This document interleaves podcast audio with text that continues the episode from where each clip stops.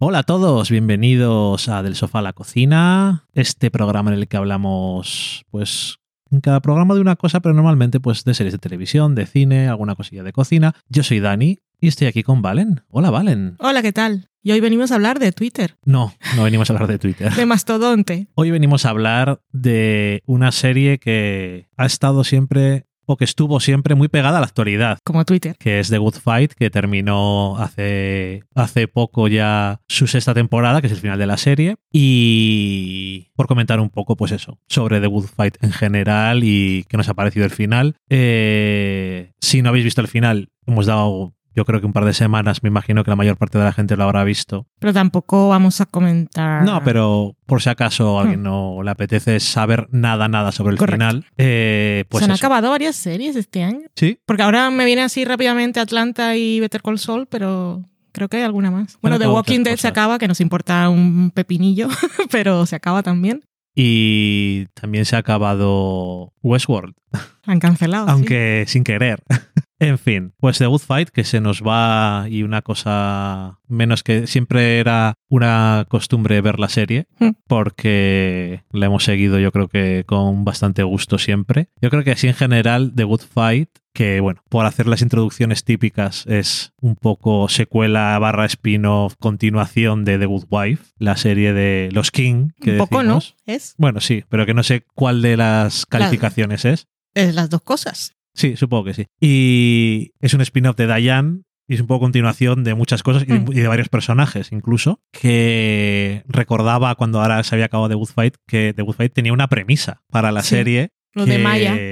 no se ha visto nada en las últimas dos o tres temporadas. Pero creo que es un poco reflejo de lo Cuatro. que ha sido Sí, en las últimas cuatro temporadas no ha habido nada de eso. la serie en sí, que está muy pegada a la actualidad y eso nos sorprendió mucho, muchísimas veces, pero creo que también fue una víctima de eso. Yo creo que cuando ellos, creo no, porque siempre han hablado de que tenían, o sea, que ya estaban rodando el primer episodio pensando que quien ganaba era Hillary y eso les cambió toda la, toda la, serie. visión de la Ujú. temporada y de la serie, porque ganó Trump, mm, los que vengan del futuro.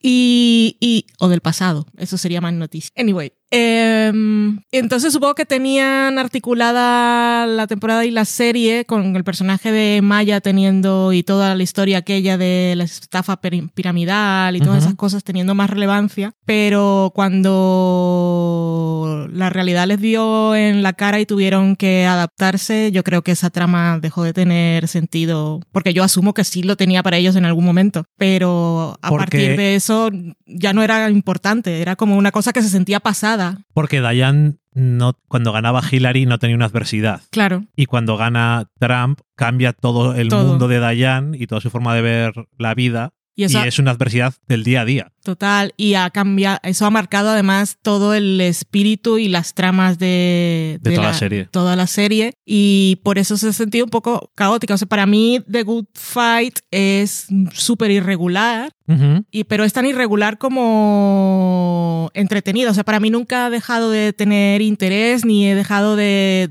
de considerarla una serie que tengo que ver cuando sale y sus personajes me gustan, pero sí reconozco, yo no puedo decir cuál es la mejor temporada, todas las temporadas son un poco, que tienen unos episodios bien y unas tramas que se pierden un poco y se va por las ramas, pero tampoco te podría decir, esta es mi temporada favorita, ni te podría decir mi episodio favorito de Good Fight. No tengo recolección.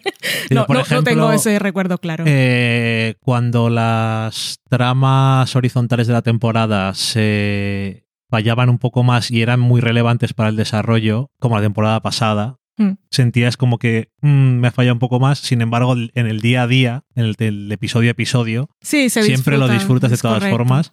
Y esta temporada, por ejemplo, el- lo que es la trama horizontal es más, es más que una trama horizontal, un fondo, un, un paisaje para lo que está pasando. O sea, es El telón de fondo. el telón de fondo, esa es la palabra que estaba buscando. El telón de fondo para lo que está pasando, ¿no? Hmm. Y lo afecta a todo, pero no te metes directamente en las manifestaciones, todo eso, Sí. sino que eso está ocurriendo Sí. y afecta a todo lo que hacen, a el tipo de tono que tienen las cosas, eh, las tramas que, que aparecen, pero no es como lo del juez, que era te metías con un personaje en concreto. Sí. Pero la, la, serie también ha, o sea, no hay ninguna serie en los últimos años que se ha dicho muchas veces que refleje también la política de Estados Unidos como de Good Fight y de forma tan actual, pero también el sentimiento de, de caos y de los, los protagonistas de la serie son demócratas y son progresistas. La mayoría, pobre Julius. Bueno, sí, pero los protagonistas. Eh, y esa sensación de frustración, de impotencia y de sentir que, que no es posible hacer The Good Fight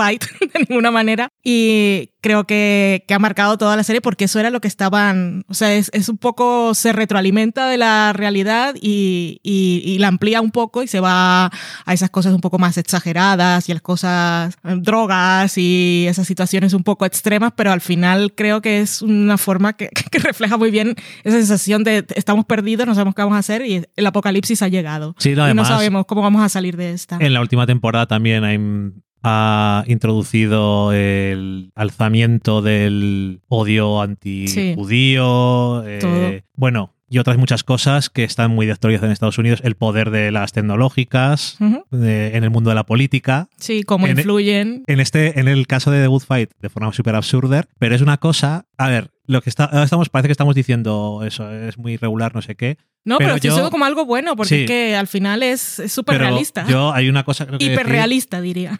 Que a veces. Bueno, se ha adelantado. A veces se adelanta casi a las cosas. Porque el último episodio, la trama me encanta que haya sido esa trama para, el de para, Santi, sí. para el final. Claro. Porque ha sido muy así. Y, eh, y, en este caso la serie también tiene un eso que gusta mucho y siempre funciona, que es el, el final circular, el cíclico, que, que, volvemos al principio, pero es que además es súper triste y frustrante porque es la realidad. Sí, que es el final típico abierto de sabemos dónde cada uno va a continuar eh, mm. su good fight. Mm que decía alguien, a mí también me dejó un poco la sensación como el final de Ángel, porque es como no se acabó nada. No, y sobre todo la realidad eh, de la serie y la, y la nuestra. Y la nuestra, sí. que un poco ahí está Trump otra vez, y como que es un... Sí, es como estar en la bicicleta y subes un poco y vuelve y te aplasta y no estás en la, ahí en la rueda y no hay forma de salir de ahí. Sí, desde luego. Pero que eh, eso, que quería decir que hay cosas, las cosas que siempre tengo que decir que he apreciado de la serie. Primero, el humor que tiene mm. y que siempre ha corrido un riesgo que muchas series en Hollywood no corren de este tipo y es que se metía eh, hasta los tobillos, es una cosa que a veces hacía de Good, Fight, de Good Wife, pero no tanto como llega a hacer de Good Fight y es meterse hasta las rodillas en temas súper espinosos y demostrar las ambigüedades uh -huh. y las diferencias de opinión. Y no solamente de gente que no tiene argumentos, sino de gente que tiene argumentos. Uh -huh. Entonces, eso a veces defendiendo incluso posiciones que no estaban de acuerdo con ellas y porque sí, porque no. Y... Como esta temporada, además empezando la temporada del primer episodio, lo del metaverso, lo de Ajá. las agresiones sexuales en el metaverso, estaban del lado incorrecto de la historia, diría yo. Eso es. Y al final eh, siempre estaba ahí, ¿no? Entonces, eh, sabes de qué pie cojean los personajes, pero también demuestra que, sobre todo, siempre ha sido uno de los problemas de los demócratas en Estados Unidos. Yo creo que de... Y en todas partes. Yo, yo, yo creo que de los lados más progresistas de cada país. Que hoy, hoy vi es... un tweet precisamente y era algo así que pensábamos que se iba a hundir Twitter y no sé qué. Twitter seguirá aquí y la izquierda jamás se unirá en España. Bueno, Exactamente, sí, eso, pero que no puedes decir que los demócratas son de izquierda. Bueno, pero. Eh, pero sí, sí. Digo, por eso digo que el lado, más, el lado más progresista en cada país sí. siempre es el que está más fragmentado. Mm. Y no son capaces de hacerse un monolito para luchar contra imposible. algo. Es imposible, porque siempre hay que tener la última palabra y el, y el argumento intelectual correcto. Y en cambio, la ventaja que tiene la derecha es que van a, al eslogan más fácil, aunque sea vacío y todos hasta el final, aparte de fake news y todas aquellas cosas. Bueno, pero. Pero como que se ponen de acuerdo en las cosas, el populismo. Sí, eso. Y, y, y todos de acuerdo y para adelante. Y es una cosa que han dicho en The Good Fight esta última temporada: eh, usar todo tipo de tácticas. Hmm. Y luego una cosa que no se ha comentado ahí, porque también es eh, el no, no dejar nunca algo. O sea, como por ejemplo ha pasado en Estados Unidos con el aborto. Yeah. llevan desde que se aprobó Robbie B. Hmm. Wade luchando para que se, Hmm. se revirtieran sus efectos y lo han conseguido machacando durante décadas. Y lo han conseguido al final. Y eso no lo hace el Partido Demócrata ni la gente progresista nunca. Es lo que me da la sensación. Sí. Bueno, pues eso. Pero que aparte, eh, The Good Fight ha demostrado también cómo no es un, cómo no es un bloque y cómo no son capaces de serlo. Mm. Porque ante diferentes cosas siempre han tenido diferentes opiniones y demás. Este año tenía un personaje nuevo que siempre es un riesgo. Sobre todo cuando es tu- última temporada, porque dices, bueno, ahora metemos personajes Sí, nuevos. ¿para qué? Sin embargo, mm, es un actor que siempre mola Sí. y el personaje estaba bien porque no ha sido, no sé, a mí me ha gustado. Me ha Mm. parecido que era valía bien para contrastar con los demás. Sí. No me ha sobrado dentro de las de la dinámica de la oficina. Y, mm, y eso no sé, que me ha encantado también eso que el final de la serie sea aparezca Félix otra vez, que es lo más puto peor que ha salido muchísimas veces ya en la en esta serie y creo que también de Good Wife, ¿no? Sí. y es un, un club de los clásicos y que hayan terminado con él y sus mierdas.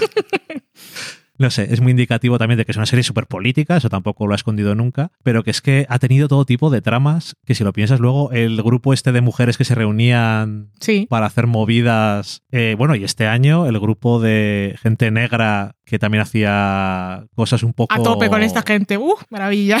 gente que hacía un poco, un poco cuestionables moralmente, ¿no? Y, y no sé, eso, que luego ha tenido sus, sus temas también de las cosas personales, más centrado en Diane, porque es como el personaje de la serie, aunque ha tenido de todo, ¿no? Hmm. En los demás. Y tenía ahí su cosa de "Ey, qué voy a hacer con mi vida personal y demás. Pero bueno, que también lo mismo, pones a los actores que pones haciendo de sus intereses amorosos, ¿sabes? Y es como, pues, ok.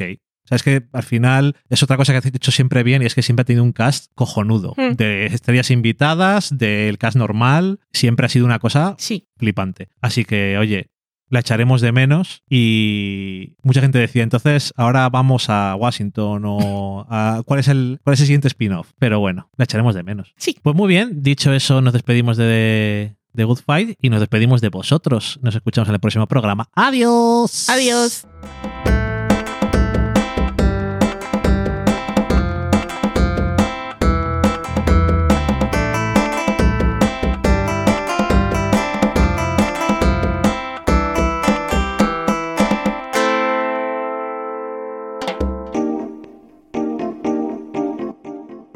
Acabáis de saborear un programa del podcast Del sofá a la cocina. Para prepararlo hemos usado los siguientes ingredientes. Un Dani, una Valen y una licencia Creative Commons, reconocimiento no comercial compartir igual. Cuando tenemos los ingredientes, los picamos muy finos, los dejamos pochando en una sartén y cuando estén caramelizados, los mezclamos con la licencia Creative Commons, que, cuidado, no admite uso comercial de la obra original ni derivadas, que se tienen que distribuir con la misma licencia que la original, siempre citando a los creadores. Después de 10 minutos, condimentamos la mezcla con iTunes, iBooks, Twitter y un poco de Facebook. Si no encontráis las adecuadas en el mercado, buscad el nombre del blog. A continuación, introducimos en el horno y, después de 30 minutos, lo servimos aderezado con música distribuida con licencia Creative Commons a través de Jamendo. Al final del post correspondiente vienen especificadas concretamente. Si tenéis alguna duda con respecto a la receta o a cualquier otra cosa, podéis preguntarnos a través del correo electrónico del sofá a la cocina. Buen apetito.